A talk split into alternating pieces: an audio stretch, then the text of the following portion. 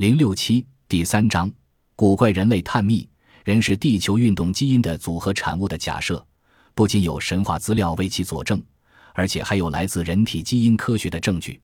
一九九六年上半年，据中国一家很有影响的报纸报道，在南非，一位名叫安吉拉的妇女在德班的一所医院里生下一个面如狗只会吠叫的女婴。当时，所有的医生和护士都吓得几乎昏倒。据一些专家推断。由于安吉拉是经人工受精而怀孕的，估计她是被注入了速递公司司机误送该医院的狗精子造成的。这个解释似乎不太可能。首先，必须明确的是，两种不同科目的动物交配是否可以产生下一代？如果可能的话，那么这个世界上将会有数不清的奇怪动物，因为在动物之间，不同种类的动物交配时有发生。同样。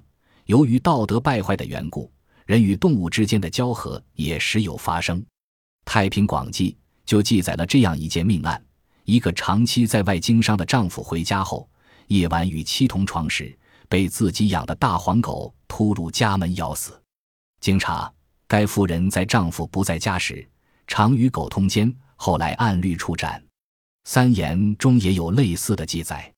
但所有的记载中都没有发现这种交合产生过下一代。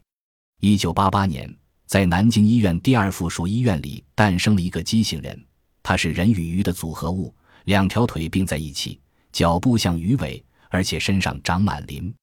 这件事无论如何不能用误入精子来解释，因为陆地动物和水生动物是万万不可能杂交繁殖后代的。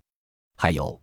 我国河南也曾发现一个一出生就长满黑色鳞片的男孩。挪威奥斯陆城有一位名叫戈尔安德逊的男子，由于车祸被外科医生截去双腿，但奇怪的是，过不了多久，竟然在伤口处长出两条新腿来。一般来说，在动物世界，只有较低等的动物有再生肢体的能力，像蟹、蜥蜴等；高级动物，尤其是灵长目动物，绝没有这个能力。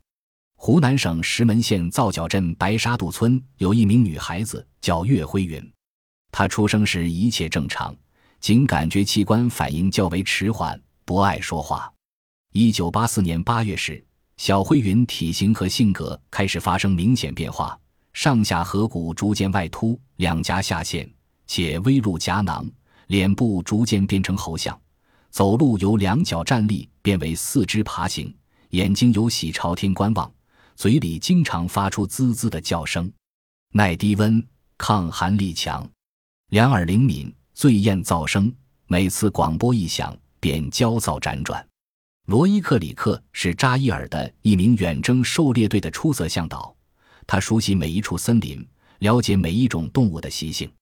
有一次在追猎野兽的过程中，他感觉到十分口渴，于是就在一个豹子刚刚洗完澡的水塘里饮了个痛快。然而，没想到的是，他开始生病，高烧一直不退，但病因却不清楚。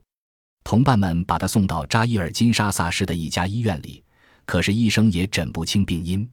渐渐的，罗伊克里克的皮肤上出现了类似豹纹的黑色斑点，接着长出了犬牙，随后开始像野豹一样嚎叫，像野豹一样咬食生肉。他完全变成了一个豹人。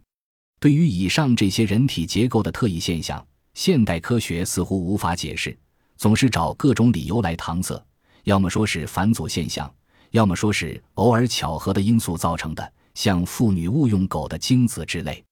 然而，许多人从感觉上都无法接受上述解释。本集播放完毕，感谢您的收听，喜欢请订阅加关注，主页有更多精彩内容。